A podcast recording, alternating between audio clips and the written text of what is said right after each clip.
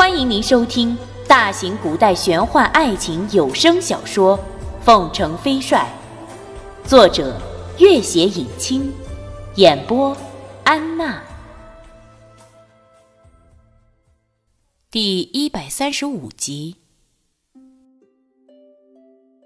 君玉走进那小屋，闻得一阵淡淡的花香，那是湖边生长的一种粉色的小花，有驱逐蚊虫的功效。这湖边的夜晚总有些蚊虫飞来飞去，那人显然是担心蚊虫扰了他的安睡，所以采集了这些花儿放在屋子里。他轻轻拿起一朵小小的花儿，惊异于那个陌生人细心到这等程度，几乎所有的一切都替自己想好安排好了，心里忽然觉出一种满满的温暖和幸福之意。竟然连这漆黑的世界也变得并不是那么不可忍受的事情了。他轻轻躺在木板上，这一晚睡得特别的香甜和安然。自拓桑死后，他从来没有如此轻松愉快地熟睡过一整晚了。东方的天空，朝阳初升，一个人远远地停下脚步，看着湖边舞剑的蓝袍少年。湖边的风吹来青草的气息，初升的阳光洒在他的脸上，头上的天空那么红艳，他没有视线的目光如此精神，仿佛跃起就能抓住一朵美丽的云彩。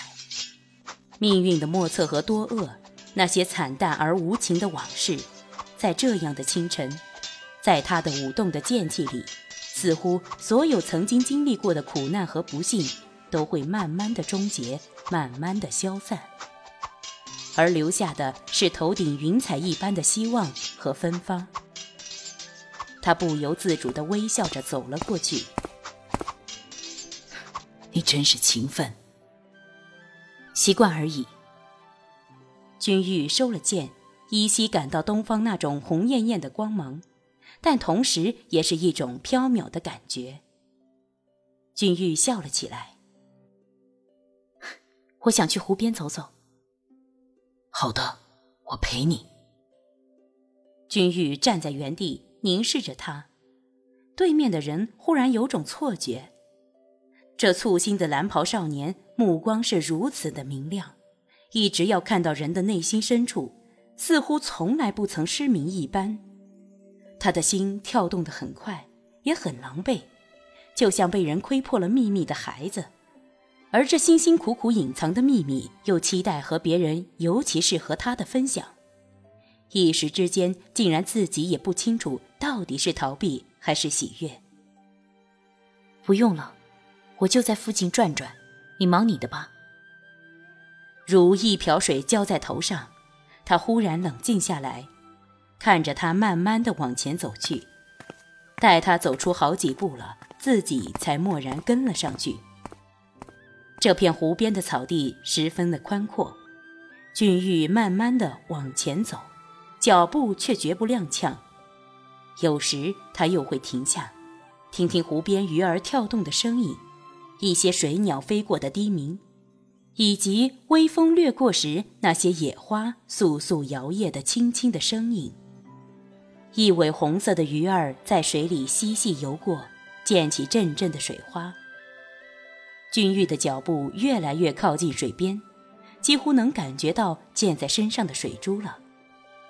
他弯下腰，长长的手臂伸了出去，手指几乎触摸到了一条活蹦乱跳的鱼，那鱼儿飞快地游了开去。君玉笑了笑，拂乱了那阵水花，粼粼地倒映出他蓝色的身影。默默地走在他身边的人看着粼粼的倒影。看着越来越多的鱼儿成群结队地游到那个倒影里，清澈的湖水如一面荡漾的镜子，闪烁着它比朝霞更灿烂的微笑，比百花更翩然的风姿。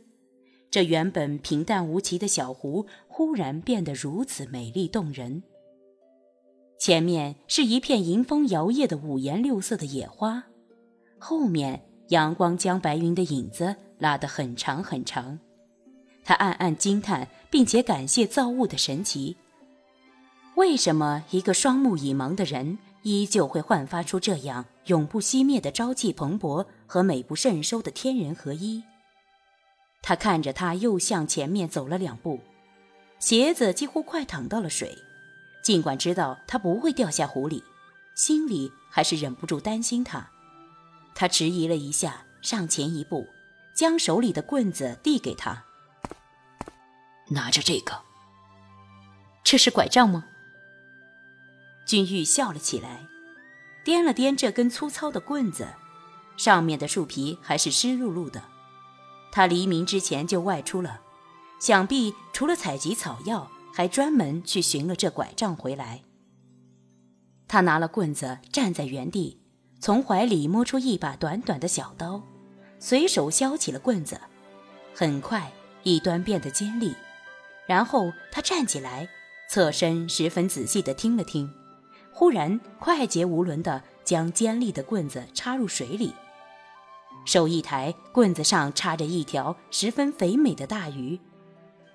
他微笑着将插鱼的棍子递了过来，给你，可以做鱼汤。那人接过棍子，怔怔地瞧着他，仿佛第一次见到他似的，好一会儿才叹息一声：“我真不能想象。”到底什么是你做不到的？是吗？君玉看了看远方的天空，淡淡的道：“这世界上我做不到的事情太多了，比如你就站在我身边，我也不知道你究竟是谁。”他看不见那人的表情，只听得他轻微的呼吸之声。这轻微的呼吸之声显然并不平静，似是心里激动之故。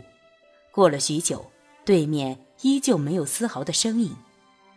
他有些失望的在心底叹息一声，但想到他就走在自己身边，而且似乎永远会这样走在自己身边，心里又开心起来。转过身，又慢慢的往前面走去。湖边草地上有许许多多的野菜，水芹菜的香味如此浓烈，水浮萍、水蕨菜。水蓬蒿等等，各自淡淡的香味也如此与众的不同。君玉少时和弄影先生居镜湖时闻惯了这些味道，后来在军中多年的野外生涯，加之又经历过饥荒岁月，更加熟悉各种各样的野菜。此刻闻得这些野菜的浓郁的味道，站定，用手指着前方：“那里是水浮萍吗？”那人顺着他手指的方向几步走了过去，采集了一大把水浮萍，串在那棍子上，然后又按照他指的方向采集了几把水芹菜、水蕨菜，依旧串在棍子上。前面一片金黄色的、蓝色的野花开得实在美丽，君玉却看不见。那人采集了一大把，走近几步，似乎想递给他。却又生生的忍住了，只是默默的拿在手中，眼睛看不见了，听觉和嗅觉就格外的敏锐起来。君玉微笑道：“你采了很多花儿吗？”那人默默的看着他，还是忍不住将一大把花儿递了过去，嘶哑的声音道：“我以为是野菜，是吗？”君玉凝视着他，似乎知道他不惯说谎。过得一会儿，才笑道：“哼，阁下真是妙人，野花也能看成野菜。”那人的脸一下变得通红，狼狈不堪的别过脸，似乎君玉能看见他的狼狈一般。君玉举了花儿，哈哈大笑着往前走去。这是美好的一天。霞光万丈的黎明，不知不觉就走到了云淡风轻的黄昏。君玉坐在草地上，看着远远的湖泊，在他的头顶，瓦蓝而洁净的天空微微散发着黄昏的最后一丝温暖。尽管他看不见，却深深的知道，这大西北的湖边，天永远是翡翠般的蓝，云也似缭绕的烟。在他身后。有微微的火光，有简单的鱼汤的香味，有一个手忙脚乱的人在做着生平不曾想过的琐碎的关于柴米的小事。看他的样子，对于这些琐碎的小事的兴趣远远胜过对高深武功的修炼。终于，鱼汤和野菜都放在了平整的草地上，君玉闻着那样美好的味道。有些惊奇，这个人厨艺进步的神速。那个人忐忑地望着他，像一个等待先生评价的孩子。见他露出满面的微笑，才松了一口气，也开心地笑起来。